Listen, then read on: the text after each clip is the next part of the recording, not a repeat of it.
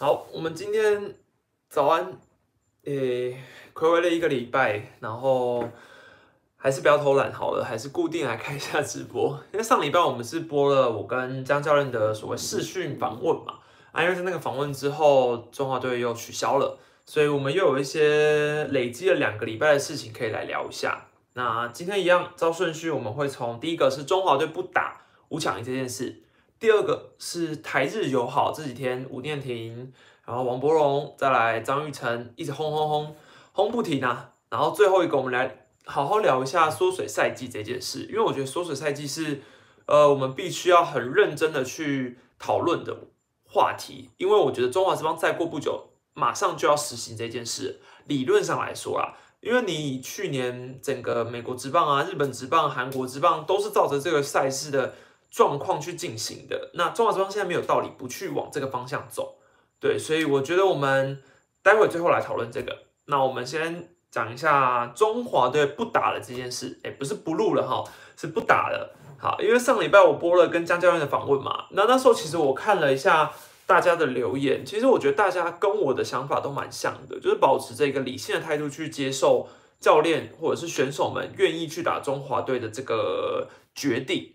对，那我觉得其实，呃，大家之所以会正面的看待这件事情，应该也是因为，反正你知道木已成舟嘛。那既然都这样了，那就去打吧，反正也不会怎么样。我相信大家应该也是觉得说，那是选手自己的决定。那呃，不论是对与错，其实选手都有自由意志去选择的权利嘛。好，那所以我那时候其实是有点被江教练说服的嘛。那只是因为后来，呃，棒协大概隔两天嘛，礼拜三棒协就说啊，不打了。好，我们不打，不去打五强一了。我自己是觉得蛮，呃，蛮意外的，因为我就觉得你都已经组队了嘛，那你原本棒球都说要去打啦，什么什么之类的。好，最后就是说好，那大家都不用玩了，呃，整个名单都不要讲了啊。我我还有看到有有球迷其实蛮可爱的，还有问我说，哎，那史丹尼要不要去问一下洪忠？问他说，哎，那你原本的那个中华队五强一名单啊，要不要公布一下？然后会不会讲什么之类的？我觉得两两个重点啊，第一是。洪总也不会跟我说啊，这这就我就采访，其实我遇到洪总是不太敢问问题的人，因为我是蛮蛮没种的。那洪总就是你知道有气势，然后那个老资深老老教练，所以呃，第一我不太敢问洪总这个问题。那第二是因为我觉得呃这个名单其实也没有意义了，也没什么好公布出来的。你公布出来，其实选手你只是让选手自己会觉得说，哎，我有没有被选上？我有被选上啊？这个没必要了啦。所以。就过去了吧，所以我觉得名单这也都是过去的事了。好，那呃，我觉得当然最后会让中华队不能出去的一个最大的原因，就是因为台湾已经找不到一个场地可以去集训嘛。那当然棒协有给出了一些回应啊，就是说，哎，那为什么我们不能出去嘛？那简单来说，就是因为台东被打枪了嘛。台东被打枪之后，在云林，那其实云林原本是同意的哦，原本有报道是写说。云林县是初步同意中华队要去集训，所以已经排好时程，要先去打疫苗，然后再来去集训，然后集训的时候不能打热身赛啊，怎样怎样之类的。对，那原本是说这个集训会采取一个所谓我们讲很久的泡泡模式嘛。那后来云林开始急转弯了，接到一通电话，发现说，哎，其实云林好像不同意你们来哦。好，那台东不行，云林也不行。好，那所以就变成是说，呃，整个集训的方案都被打乱了。好，那这是第一个考量嘛？那第二个考量应该就是说，所谓墨西哥寄来的十六页的那个防疫计划，并不能让中华棒协安心，或是体育署，或是呃，就怎么讲？整个团队其实对于这个防疫计划不能理解的，因为其实他有说嘛，那个比例呢是在赛程开打之后，如果球队有爆发一个群聚感染的防疫计划，好，百分之十超过百分之十的人染疫。也就是说，大概二十六个人里面，只要有三个人中标，那你这整队都要隔离了嘛？所以等同于说，你五强也不用打了，因为你整队都要去隔离筛检了。好，但是其实说真的，等你筛到三个人出来了，那你全队大概也都中光了吧？因为其实呃，不管是整个球队来说，是呃每一个球员啊，什么他们的密集性接触性练习的时候，都是很大家都知道是非常密集在一起的。那如果你在没有分流的情况下，你一个人中标，大概就等于五个人中标，十个人中啊，那个感染力非常强的啦。所以简单来说，我觉得台湾应该是没办法理解这个防疫计划。可因为照台湾的标准来说，可能一个人中标，那全部人就啊不用打了，就不要去了。所以我觉得这个是可以理解的啦。你最后用这个理由来打枪说不去，我觉得是可以接受的。所以我觉得像棒协应该说把所谓的努力已经做给体育署看的，因为毕竟当初说是体育署请棒协去评估嘛，那棒协义务去接下这个为了国家荣耀嘛。好，那现在回头来看，他应该也够拿出够多的，你知道，算是说跟老大讲说，哎，我努力喽。那既然很多事情都阻挠我，那老大你也不能怪我这个老二不努力了吧？所以我相信体育组在这种节骨眼上也不会再去多讲不多讲什么了啊。那也就是说，台湾会跟奥运正式说再见嘛？下一次我们有机会打奥运，大概是二零二八年，那时候是在二零二八是洛杉矶嘛？啊，但说真的啦。台湾有没有进奥运？你各位 care 吗？就是 奥运毕竟也其实也不是什么台湾，也不是什么世界上现在最顶级的棒球赛事。当然，对于很多运动员来说，奥运是最高殿堂。可是对于棒球来说，并不是这么一回事。本来美国职棒不看重，那很多国的职棒其实也慢慢的不是那么 care 奥运了，对吧？他们像大联盟根本就也不让四十人名单还是二十，反正四十人名单里面的人你都不能打奥运啊。所以其实这个整个重要性跟以前差很多了。对，那我觉得这种东西是每一个人想法不一样啊。哎，当然奥运还是是一个顶级赛事，没有错啦。只是我自己是觉得，我觉得以球员职业赛事为最大重点是最要紧的。而且奥运每次办的时间都是那种赛季中，所以不能不是说像十二强啊、经典赛这种赛季前、赛季后，你非得是国家要去停止一个职业赛事而去打奥运。我觉得这有点本末倒置，对啊。好，聊完这个无聊的话题，因为我真是觉得这个话题有点讨讨论烂掉了。反正我相信大家的想法应该也跟我一样，就是会觉得说啊，反正就不能去了嘛，没有什么好讨论的啦，这个话题无聊，不要再讲了啊。我觉得我也同意啊，所以后来每次每周去资格赛啊，其实就算冠军是谁，我看大家应该也不知道吧。现在真的有人知道每周去冠军赛是谁吗？前三名列得出来吗？应该大家都不 care 吧？那种都随便啊。好，那就像是接下来我们看一下。呃，台湾跟日本台日友好这件事嘛，因为大家都知道，在六月四号的时候，日本送了一百二十四万剂的 A Z 疫疫苗给我们嘛。好，那这个当然是台湾非常感谢的一个举动。只不过我们把这个感谢呢，呃，想不到居然也可以带到棒球身上，算是非常神奇的。因为就在日本送给台湾疫苗的隔一天，好，台湾的吴念婷、王柏荣联手开轰，那两个人都算是魁违了，应该快一个月吧。回违快一个月联手开轰，而且真的是这两个人上一次打全垒打的时候，就是他们两个一起打全垒打，下一次打全垒打，哎又一起打全垒打，啊隔天再继续打，哎对啊，再加上一个张玉成在美国，时间也是台湾的六月五号，所以大家都是在疫苗的隔一天，那当然是巧合，这纯属纯属巧合，也不可能什么什么力量加持嘛，但我只能说这种巧合总是会来得非常的神奇啊，我自己听了是觉得很鸡皮疙瘩，因为其实在。呃，吴念挺其实，在周周六开轰前呢，他最近的比赛，我刚好上礼拜都有看，所以是十五个打数只有一支安打，其实是非常低迷的。而且吴念挺的滚地球开始越来越多，然后我自己是觉得选球没有太大问题，但就是挤出去的内容没有像之前那么好，就也是有回到一点低潮时期。好，那因为其实，在那一天开轰前的前三个打席，他也都是出局的，那第四个打席就变得跟。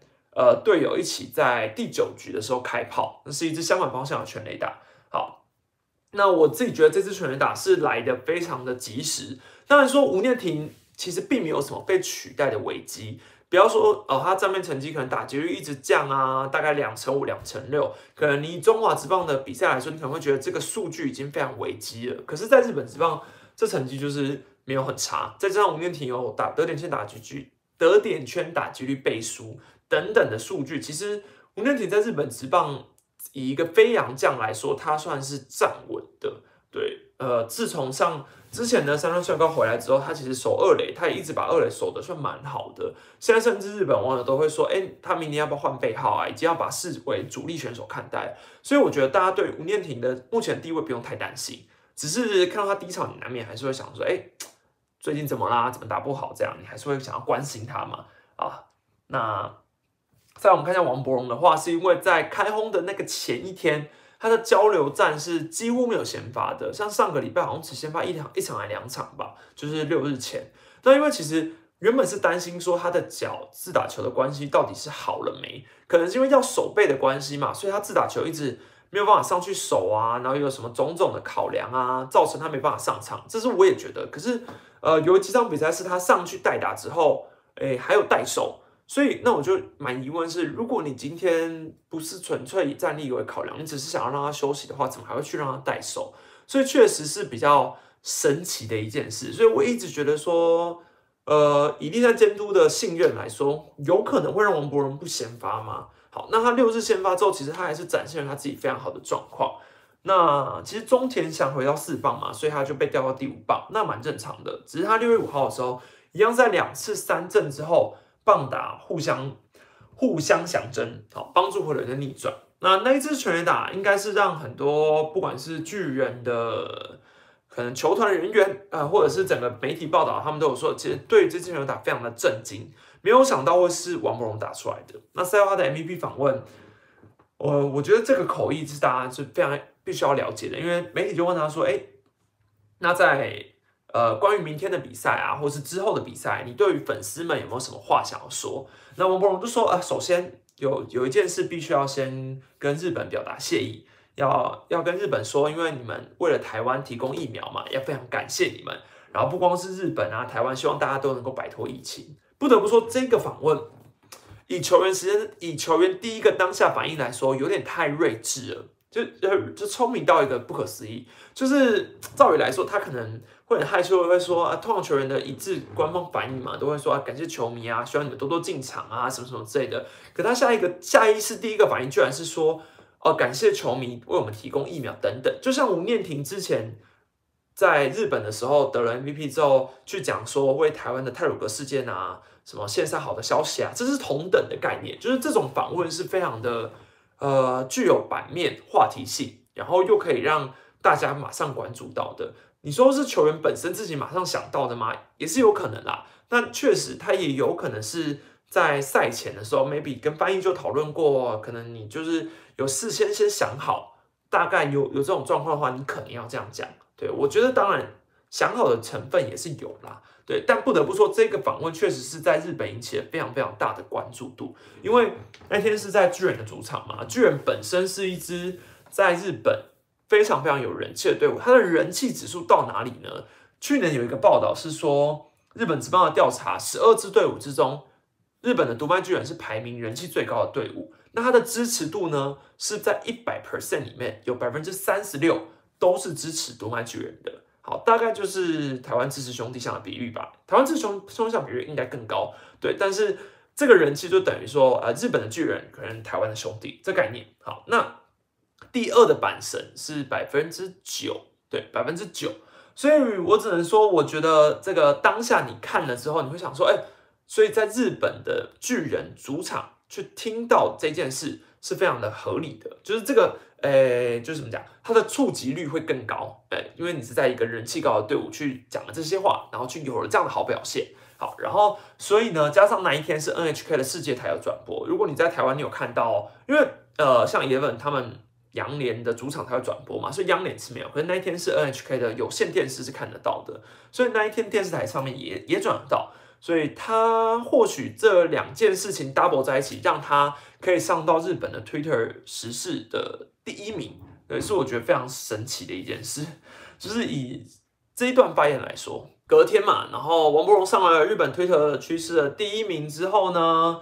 隔天这两个人又再轰了一次，然后本季第三度，然后同场炸裂。好，那吴念婷获得了什么得点圈之鬼的封号？他目前的得点圈打球率是四乘四一，傲视全日职，央联、洋联都没有一个人比他高。好，那王柏荣是 WRC Plus 是突破呃来到两百五，两百五的数，当然他的样本数没有那么高嘛，因为某种打席数并没有符合，但是他也是排名全日职第五，只有四个人赢过他。对我只能说量子纠缠这个东西算是蛮不可、蛮神奇的一件事，就是想说哦，这两个人如果能够真的一起同等好表现也很重要。但我个人是希望他们分流一下，就是可以一个人好啊，一个人就是平淡一点，一个人好，就是你知道，这样我每一天在写报道的时候，不至于就是遇到两个人同时成绩的，至少可以平均成本一下，不然每次两个人同时都没有好表现的时候，比赛就没人看。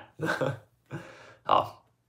那再来张玉成一样嘛，在美国时间六月五号的时候，张玉成有一支三分炮，那这是他的本季首轰，也是生涯第二轰。那我个人是觉得张玉成其实教练给了他非常非常多的机会，呃，这个机会当然考量的点是在于说对上张玉成本身是少数的右打者，然后加上他又是一个工具人，对，不然你单看成绩，其实他的竞争对手叫做 Jack Boris 嘛。他的打击成绩是一乘九零，两乘七七，然后长打率零点二八零，OPS 加是五十五。然后张玉成是三十五场出赛，一乘七七的打击率，两乘一四的上垒率，零点二七八的长打。好，OPS 加是三十五，两个人的打击三围都是一二二，可是 OPS 加好歹也差了二十，但是被 DFA 的是 Jack Boris，为什么？呃，我觉得最大的考量很明显，因为 Boris 只能守一垒嘛。好，那。呃，印第安人需要一个工具人留在队上，那张玉成可以一二三，对，甚至游击支援搞不好都可以。好，所以他这个优势很明显太大了。那加上印第安人农场本身就有一个 Bobby Bradley 是呃左打的，他本身就要拉上来，所以这对于他整个张玉成的优势来说，Bradley 的优势，呃，Bradley 的优势算是完全压制 Boris，所以 Boris 就被 DFA 了。好，那当然这对张玉成来说。其实一则以喜，一则以忧啊。喜的是他的竞争对手被挤出去嘛，可是 Bradley 拉上来之后，张玉成的出赛机会一定会更少。因为你不要说，哎，上一场他有先发，他先发三垒，哎，可是问题是他三垒的竞争对手是 Jose Ramirez，他不不是一个长久可以压制 Ramirez 的三垒手，所以接下来他一定是以一个内野替补工具人去继续出发嘛。那 Bradley 上来之后，其实他打的蛮好的，这样才两场比赛，可是有展现出球团对他的期待。所以，我个人觉得张玉成接下来要拿到先发的几率会更少的。好，感谢道格拉斯的董内。晚安，最近宋佳豪也很火哦，这几周没比赛，想念乐天女孩了。希望下周开播的时候病例降到一百以内，台湾加油！一百以内真的很重要啊！我觉得中华之，我觉得台湾至少好歹也要降到一百以内，才有可能解三级啊。对，宋佳豪最近表现真的很好，有点像是他。前前年吧，我记得去年还好，可是他有一年是防御率也是大概都是一字头，他今年现在是零嘛，零字头，已经连续好几场没失分了。对，所以我觉得，呃，在现在这种时候，当然日本职棒的表现，台湾选手的关注度当然会更高。不过你说中华职棒的关注度会不会因此都被带走了呢？我觉得不是这回事。我觉得不看中华职棒的，应该说看中华职棒的球迷。会因为中华职棒停赛之后去看别的国家的，还是占少数，并不会大家就想说，哎，中职没打，那我就去看日职好了。我喜欢上日职，很难啦。这两个本质上是有点不同的，对，因为我觉得喜欢中职的大部分都是有点根深蒂固了。好，那我们接下来就要评估一下，到底中华职棒什么时候能打？那要不要用所谓缩水赛季、单一赛季、上下半季制？最大的考量是我们要先来看一下，因为中华之邦现在是三级警戒延长嘛，所以我目前看到是延长到六月二十八号嘛。那应该来说，中华之邦已经宣布说，在六月二十八以前啊，要重新开打的几率是不可能的嘛。基本上，好，那简单来说，我们就要去参考一下，如果中华之棒想要在七月可能真的解封之后回来重新打，回来重新打中职的话。我们需要就这样继续打吗？就原本的赛事这样继续打下去吗？还是我们需要有一些阴影的测试？好，那有人可能会先想到说，会不会终止打不完？对，可是呃，以台湾来说，台湾的冬天跟其他的冬天有一点点不一样。台湾的冬天算蛮暖和的，可能十几度还不至于到不能打的程度。所以你说以往的季后赛可能总冠军赛在十一月初嘛，那如果延，可能我们就。打到可能东盟还在打的时候的时辰，可能到十二月，我觉得都还可以。好，但问题是现在其实中华之邦只剩下八十场的比赛，每一队就八十场，所以你说会打不完吗？好像也还好。那我们来评估一下别的国家是怎么去用缩水赛季这件事。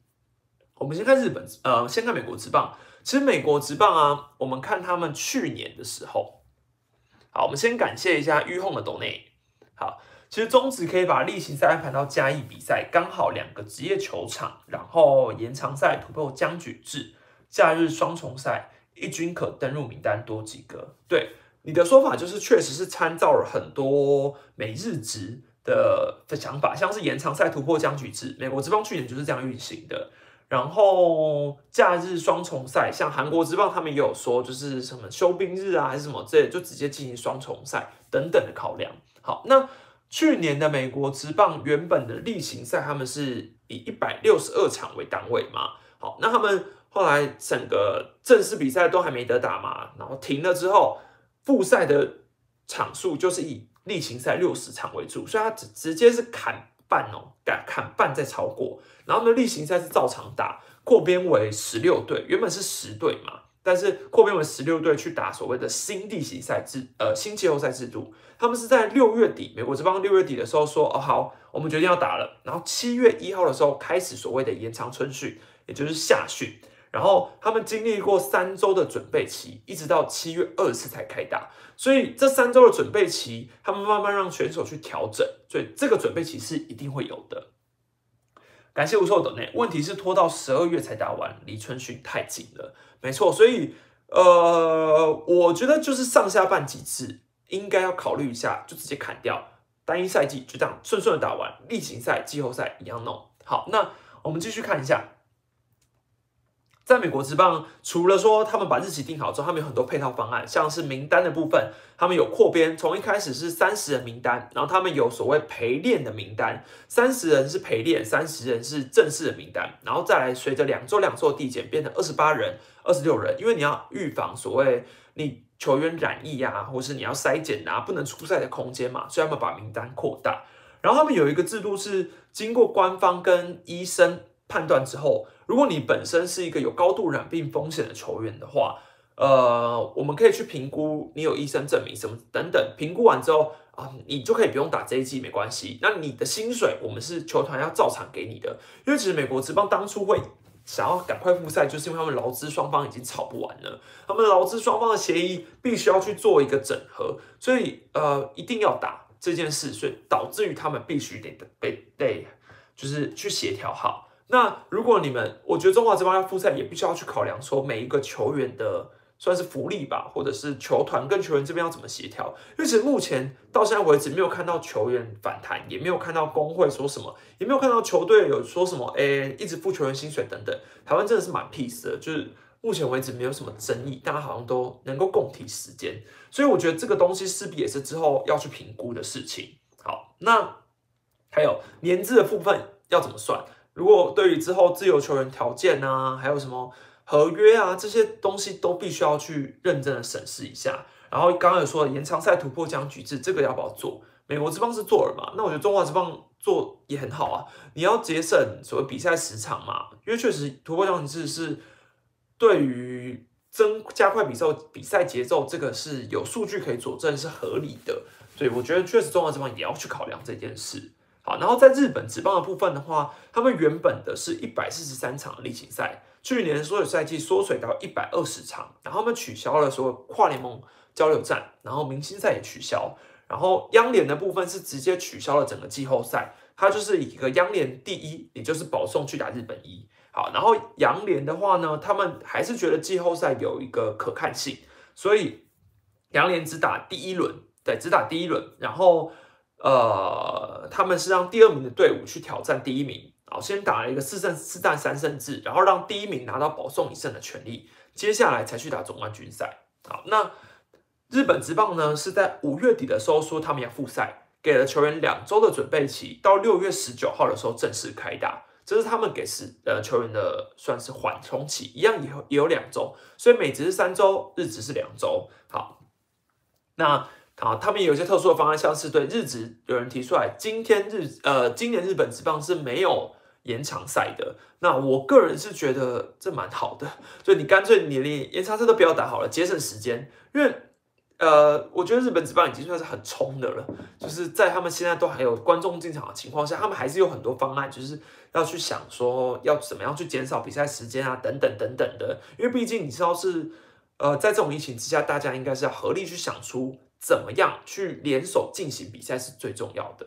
好，那再来韩国之棒的部分的话，它是在四月底宣布说他们要呃复赛，但是呢，他们并没有采用缩水赛季，他们是一百四十四场的例行赛不删减继续打，所以他们是在四月底宣布之后两周的准备期，一样是两周，然后在五月五号的时候开打。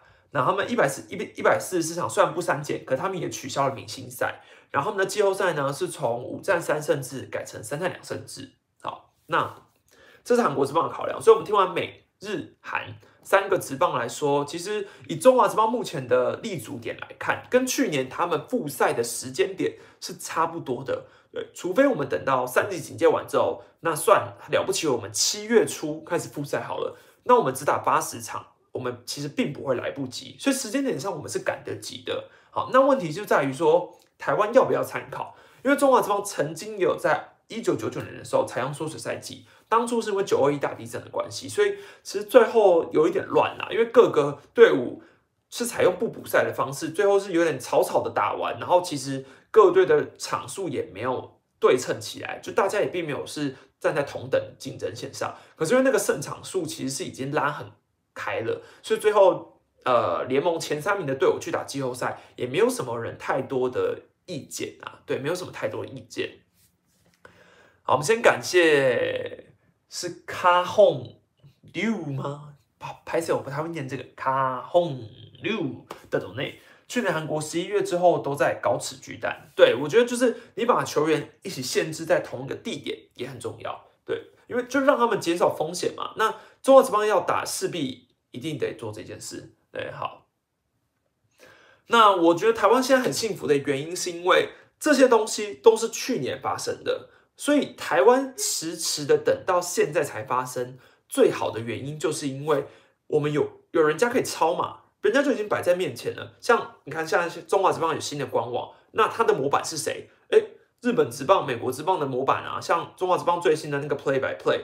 就跟美国职棒的那个 play by play 的技球很像啊，只是你还是没有做人家完善嘛。可是你至少有一个模板可以去抄，所以我觉得抄这种东西，嗯，不会怎么样啊。反正你知道，大家都马上换汤不换药。可问题就在于，人家都已经有一些现行的方案给你去抄了，你要怎么样去把它抄成是属于台湾适用的版本？好，那我自己的考量是觉得说，以中华职棒目前剩下八十场的比赛，我们就直接采用单一赛季，你。就算有人会说啊，那为什么不上半季裁定，直接打下半季？可是上半季裁定这个对于更多队伍来说是更不公平的。当然，单一赛季可能对于垫底的魏全龙、后面的富邦啊、乐天可能会想说，我们原本有呃下半季可以去拼，你们现在突然说单一赛季，可是我觉得这种东西是共体时间。我相信这些球队的老板不会因为呃短暂的短小小的战绩考量而去阻止。联盟用单一赛季去开打，对我觉得这种东西大家应该是可以接受的。就算今天，呃，这呃，就是我觉得第一的队伍可能受益者每个人都不一样，对，当然现在受益的是统一，对，以单一赛季或者是上半季裁定来说，受益者都是统一。可是单一赛季至少可以让大家的竞争性、公平性不至于这么的低。对，其实因为实质上来说也没有什么裁定不裁定的问题，大家还是站在一个公平起跑点，就是单一赛季打完好就结束。对，所以我觉得这是台湾职棒是要要去参考的。那我们就以假设我们说六月二十八解封，好，解封了之后，我们一样给中华职棒两周的准备期，因为我们前面其实已经有开赛打了一两个月了嘛，跟其他国家不一样，其他国家都是一开赛没得打，他们可能经过三四个月的休息期。台湾已经有打了一些，所以其实大概只有一两个月的冷兵期，所以就给他们两个礼拜时间去恢复。好，恢复好之后，我们初步来看，大概是七月十三号复赛，各队还有八十场比赛，我觉得是绰绰有余的。啊。七月十三开始复赛之后，取消明星赛，中间也就不会有那些休息的停顿嘛。那在一个不缩水的本钱之下，继续去打，我觉得是 OK 的。对我觉得是可以可以行的。那。美国这帮有讲说，他们去年是小联盟赛季是整个直接卡掉嘛，所以我觉得中华这帮也可以去考虑一下，二军赛季有没有直接取消的必要，有没有需要我们直接把二军就今年就不要打了，因为你也减少染疫的风险嘛。那一样就是二军的选手可能列一个所谓陪练名单或是什么一个名单啊，名单起来之后，我们就是找一军的跟二军的随时当备用的去去轮，我觉得这都是。是要去评估的，但是确实是可以减少染疫的最好的可能嘛？对啊。好，那还有一个问题就在于，如果今天不解封，中华之棒还有没有方法可以去复赛？就是如果今天好真的是到指挥中心到七月底八月、九月都不解封的话，我们还有办法复赛吗？对，那这个考量就在于说，我们看一下各国是怎么样。去年韩职说要复赛的时候是合理，为什么？因为去年韩职说要复赛的那一天，五月五号，他们的新增病例只有二，只有两例，他们复赛很合理嘛？他们疫情已经压下来啦，哈，没问题。可问题是，韩国职棒现在的疫情是爆发的哦，他们现在已经重新爆发，今天的新增案例是七四四，可是 KPO 停赛了吗？没有。，KPO 去年停了赛之后，他们觉得损失爆炸大啊，球迷没进场，各个球团。哀苦连天，那今年还没有办法完全开放进场，所以他们还是觉得损失很大，哎，所以他们索性也干脆不停赛喽，直接不停，他们还是有观众可以部分进场的。可是他们今天的侵占案例是比台湾还严重的其实是啊，他们打了还是还是就也没打算停下来了。好，那我们再看日本职棒，去年日本职棒说要复赛的时候。是新增案例是七十例，所以也还在一个可以接受的范围内。你会觉得说，哎，那他们复赛好像蛮合理的，可以。好，问题就在于日本职棒现在是全面爆发的状况。对，全面爆发的状况，当然它稍微也还不在控制内，也有在控制内啦，但是还是一个爆发的状况。今天是二五七七，两千五百七十七的案例。呵那日本职棒有没有停赛？没有。日本职棒有没有闭门打？也没有，他们在紧急事态的情况下继续打啊，继续开放观众进场，非常的神奇。所以很明显，韩职、日职都觉得去年已经损失够多了，今年不要再损失了。好，今年继续打下去。好，那美国之棒呢？去年他们说要复赛的那一个时间点，新增的病例是七万三千五百二十五例。啊，所以去年他们在啊每天有七万多人病例的时候，说我们要我们要重新打直棒，哎，还同意了，也是同意了，不合理。好，同意了之后，现在都当然美国的疫情已经开始趋缓下来了嘛，可是今天还是有六千零六十七的案例，那美国当然就更不愿意停下来啦，七万多我都打六千，我有什么好怕的？所以根本就不 care。所以坦白来说，这三国之邦现在疫情非常的严重，但有人会因为疫情而停止吗？没有。好，再感谢 Car Home 六的董董内，我真的不知道有没有把你名字记错，但是感谢你二次董内。韩国首都圈开放百分之十的观众，其他地区开放百分之三十的球团，在争取增加额度中。没错，所以就是各球团都还在争取说，哎，我们觉得球迷进场太少，我们还要再再越来越多，还要再越来越多。然后美国职棒也是，现在已经有有有的球团甚至是已经争取他的球场是。主场是直接开放全部的名额，是开放球迷进场的。还有各国职棒，他们还不是那种一个确诊就整个停赛的哦，没有。各个职棒是一个确诊、两个确诊、三个确诊啊，你就下去休息一下啊，我们再换，边打边带，有人来继续打，继续打，继续打，继续打。哎，对，这很神奇。好，我觉得在以我这个台湾的呃球迷看在眼里是非常不可思议的，因为我觉得台湾疫情已经非常非常严重了，你们居然还有办法一直打，嗯，我觉得不可思议。可是对人家就是有办法继续打，这确实是一个中华之邦可能要去参考的一个点。如果要为了联盟好，有没有要去评估这些可行性？感谢不错的 d 内，后续就要看各县市首长愿不愿意出借球场了。要知道，明年要大选了，各县市不太可能会同意出球场。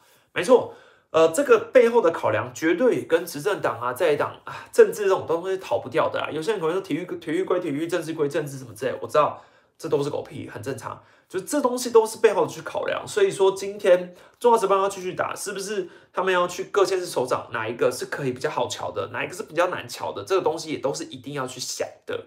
对，但是以台湾目前的状况来说，各地我记得我看了各地疫情，好像除了金门之外，没有一个是没有感染到的嘛？对，没有一个没有感染到，所以不太可能啊。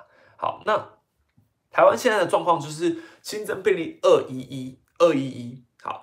台湾在大概呃三位数的时候就已经直接宣布停赛了，所以我们可以想见，要解除三级可能是三位数以下的事情，百人以下嘛。那呃以日美日值这种案例这么高继续打，我觉得台湾是不可能发生的。呃，现在不不不可能发生这件事，所以台湾什么时候要停下来继续打？好，我们假设台湾真的在六月二十八解封的时候。新增病例来到可能八十好了，假设那天是八十，那中华职棒马上就说要解封继续打，你觉得会被酸吗？啊，百分之一百会被酸，为什么？哎，才刚有一点好转，你们职棒就想打，什么意思啊？到时候你们职棒万一又又染疫了，你们要负责吗？等等等等。好，没错，这就是台湾现在有可能会持续发生的问题，因为棒球不是唯一嘛，安全最重要。好，但问题是联盟现在这样子多重考虑下去之后，到底？要怎么继续打呢？要怎么让这个棒球比赛继续进行下去呢？这真的是需要各个球团领队啊，甚至政府啊，全部一起开会下才能够去定论的一个问题。还有一个重点，美日韩职的职棒，他们当然疫苗都持续有在施打嘛。那你至于你说，因为毕竟台湾现在是疫苗接种的。呃，人口比例算是全球倒数的嘛，所以我们大概可以想见，一定是比美日韩接种疫苗的比率还要少的。然后之前也有在疫情尚未爆发前，就有问球员说：“哎，你们要不要接种疫苗啊？”然后很多球员不是都说：“呃，会怕啊，等等等等。”那时候的风向当然是怕嘛，因为那时候台湾根本就没有爆发，干嘛要去接种疫苗？所以台湾其实算是，呃，到了现在。必须得接种疫苗了。那台湾接种疫苗的比例有没有办法先给球员？我们有没有办法在三级警戒前解除前，先让球员的疫苗全部都打完了？那如果都打完了之后，三级警戒还没有解除，我们还能打吗？就我的球员都打完疫苗了，三级警戒没解除，你们愿意让球员打吗？这又是一个问题。不然球员干嘛打疫苗？对，球员可能会想说：那我现在这个节骨节骨眼去打，我我我有比赛可以复赛打吗？呃，这也是一个问题嘛。那我自己是觉得，至少接种疫苗的脚步还是得加快啦。至少你就在解封前的这一段时间内，有没有机会打完？打完之后你就可以复赛。哎，复赛之后，我们就可以去评估说，在三级警戒还没有解除的情况下，到底可不可以恢复进行比赛？那我知道很多人会觉得说，中华职棒算什么？中华职棒。呃，有什么理由是要要排在优先顺序里面嘛？然后中华职棒没打也不会怎么样啊，哈，干脆取整季取消啊什么之类的，这些等等种种的很多东西都可以去考量，没错。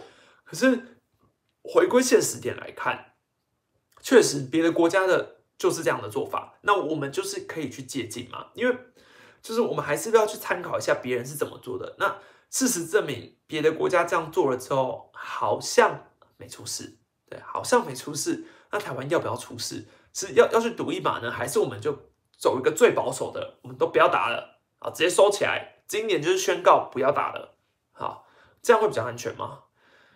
唉，这这很难说了，对吧？所以我觉得这都是联盟之后的难题啊。我只能说，现在这个节骨眼，联盟是最头痛的。所以我觉得大家就集思广益一下，有什么想法也可以说，但是也不用去一股脑的酸呐。对，因为我觉得这种节骨眼，大家就只能共体时间。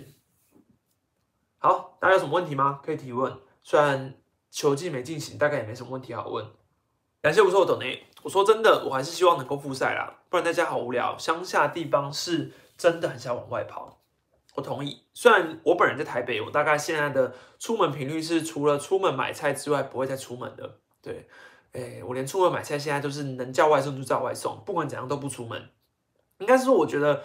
可能我觉得台北双北的那个感染力、危险力更高一点吧。我不知道其他，如果你不在双北的话，你有没有真真的有像我这样很有危机感呢？对，但我自己是觉得我的危机感很重，但是我还是希望能够复赛。对，哪怕是闭闭门打这个东西都是可行的，可是能够复赛这件事确实是很重要的啊。但有人问我说什么时候去打疫苗？说真的。我也不知道什么时候，因为我自己觉得我好像也不在所谓 priority 里面，我想打应该也打不到吧？对，所以这个也没在我目前的考量。而且坦白来讲，除非我要去现场采访，不然我的工作还不到是高危险风群啊。但如果之后职棒复赛，记者要打吗？我也不知道，对，这个很难说。嗯，怎么看陈志杰啊？陈志杰的话，我们之后再聊吧，因为选秀之后会做一些专题。诶，应该会哦。前面看有人会讲说什么测试会的部分嘛，会有人讲说测试会的选手啊，如果当天取消的话，球探要怎么去评估？可我觉得球探观察测试会这些选手，绝对都不是只靠测试会那一天的表现来决定他要不要推荐他。通常我所知道的球探都是从选秀完的隔天就已经在准备下一次选秀了。所以并不会用，不用去担心说，哎，他们测试会没看到啊？那他可能是不知道整个测试会的选手，他都不了解。不会，他们基本上长期追踪了。啦。就对他们来说，呃，选秀前的最重要的比赛就是那个，应该是王贞治杯吧，五月的那个。所以对球探来说，这种他们大概也都已经有有个定论。那测试会当然就只是在那个时候，可能有一些印象分数，你可能真的有一些是没有追踪到的。你突然看到，你想说，哎，好像不错，那可以。不过联盟也有说了，如果测试会取消的话，他会直接把所有的选手就直接放到那个选秀台上去给大家挑嘛。但说真的。以中华职棒历年来要在测试会被选上的球员也不多啦，对，也不多啦。我想，我想中华职棒说不定今年选秀的方针可能会有点改变，因为各个球团预算上面的考量可能也要去评估一下。因为毕竟现在中职如果是疫情有受到收入考量啊，又要闭门打等等，人力其实也值得去想一下吧。所以搞不好也就不会选那么多了。对我觉得。测试位的选手要挤挤进来的几率就更低一点。有人说停赛没题材，收入影响吧。坦白说，我已经觉得我已经是很幸运的啦，就是毕竟我在家就可以工作嘛。然后我的影片题材又不到一定要实事，我可以做一些以前的题材，所以我还不到立即冲击性影响。可是我必须说，这个影响差在哪里？看直播人数就知道啦。没棒球就没热度嘛。我想大家都是因为。中华之邦一直在进行，你才会想要去听我今天直播要聊什么，或者是你才会想要去多看一些球员的影片，因为你觉得中华之邦在打，你随时是看得到比赛的状况，你会保持在一个你想要接触棒球题材嘛？可今天棒球一旦停下来，有些人可能呃找别的兴趣，有些人可能去找网球，有些人可能去看篮球，等等等，整个分散掉注意力了啊！所以我觉得受影响的是所谓热度，对题材上是还好，可是热度上就会有。蛮大的影响。如果完全停赛不打了，那冠军是重缺吗？好问题。可是冠军就给统一师的话，呃，我觉得师队自己应该也开心不起来吧。你就是打了四十场，然后就就给了一个冠军，也很奇怪。对啊，这重缺好像也蛮有可能的，但我觉得中华职棒应该不会让这件事发生。问我比较倾向复赛还是安全哦？我倾向复赛。对，因为我觉得。呃，在复赛闭门观众的情况下，球员还是可以保持在，他们是工，等于说打球是他们的工作嘛。所以如果说今年就这样不打了，你想受到影响的人到底要有多多？就等于你把它想成一个上班族，就这公司停业了，他大概就留职停薪一年的概念嘛。那受影响的程度层面太广了。对，所以不不单单只是球迷啊，什么这些是工作人员等等的问题而已，是真的是还包括整个牵涉的层级很广啊。我觉得不会贸然的就直接停掉，所以今年会不会算年资，这就很重要了。如果可是可是如果场数没有删减，继续打，当然还是要算呐。那场场场数删到什么地步，要不要算年资，这很重要。呃，想到我们大师兄，时间就会这样一年一年过去，对吧？其实说真的，从疫情上我看，真的蛮感慨的啊。就是会觉得你就会去看以前的影片啊、照片，就想说那时候根本没有想过疫情是什么，所以根本没有想过说可能 Federer 不可能打不到东京奥运啊，然后可能林志胜呃三百红吗？哎，是三百还两百？别忘了哦，两百红吗？我怎么记得三百？还是我失忆症？反正就是一些记录啊，你没想到就这样一年一年，就是你也都达不到。三百吧，对不对？以外为什么疑虑哦？呃，这些疑虑，像比如说广冠的疑虑，就是二军二军成绩不好啊，呃，二军成绩打击不好啊，呃，他那个打击成绩不好是感觉他的三振啊、保送啊有点对不上，就是那种参考性质啊，但是他也算是一个疑虑嘛。然后陈冠宇也有疑虑啊，他能先发吗？对，就像王维忠，你去年要选他的时候，当然他是一个上过大联盟球员，可能大家对他的疑虑会更低一点。可是陈冠宇的疑虑就是他年纪。呃，能先发吗？真的能先发吗？然后他在村里后来也是转中继嘛，所以如果他你选他，竟然是为了一个中继的话，你要用第一轮去选吗？这就是疑虑啊，对吧？感谢肉丸人懂内，像迷冠军哭哭，Josh 真的嗨爆中职了，真的中职嗨爆嗨爆中职，唉，只能说我们期待复赛的那一天吧，不然没中华职棒看真的好无聊，每天。每个礼拜到了那种晚上六点半的时候，都会觉得浑身不自在。想问史丹利，为什么停赛各队还是有人下放二局呢？嗯，我觉得就是呃，下放二军蛮合理的啊，就是现在赶快下放嘛，啊，反正你说要复赛的前一天再全部升回来就好了，因为你你可以刚好过那个缓冲期啊，不然你到复赛的时候你才说你要下放二军，那也太太太太晚了吧？对不对？你等于要再等十五天呢，对吧？照理来说，这个缓冲期应该是在这个停赛的期间是就会过了吧？对啊。洪一中说：“复赛前打热身赛，你觉得怎么样？一定要的啊，就像我刚刚说，每日韩职都有给球队一个准备期嘛，两周，两周的热身赛，我觉得绝对是够的。啊你一定是要打一下的啦。但是当然，你说热身赛就有风险嘛，也也是要承担呐。对啊，这个本来就是在你评估的嘛。你都已经要复赛了，你当然就也没在怕热身赛的风险了吧？去年美国职棒一复赛，我记得就有一点二 percent 的人中标吧，而他们还是继续撑下去了。”复赛后，喵羊头要上哪三个？当初拉下蒙威尔，不就是为了打五强一会停赛才技术性下放的？对啊，我觉得是。可是这个评估就得看他们复赛前的热身赛，看这三羊头，可能说不定四羊头谁轮流去打的时候谁比较好。那大家可以分享一下，你现在在中华之棒开打的时候，你都在干嘛吗？我都在，我先想我的，我都现在发网的时候是可以看发网啊。但是，呃，因为我本身就是除了棒球之外，其他比赛又不是那么的一一直追，一直追，所以晚上六点半的时候真的是会觉得很空虚，就是你会觉得，哎，你的晚上有非常长的一段时间啊，尤其是王柏荣没先发啊，吴念婷偶尔我就只会看吴念婷跟王柏荣的打戏，然后然后然后就转走了，那就蛮神奇的，对啊，就可能只能做其他事情打发时间，不然就真的很无聊。有人说在耍废，在打游戏，在视讯上课，好辛苦啊。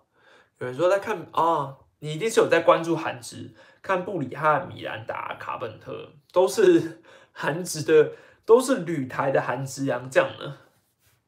准备多益，准备较简，跟大学同学聊天，对，趁现在培养感情下啊，不要跟室友吵架，也不要跟同学吵架，因为现在在在家防疫期间吵架会很麻烦哦。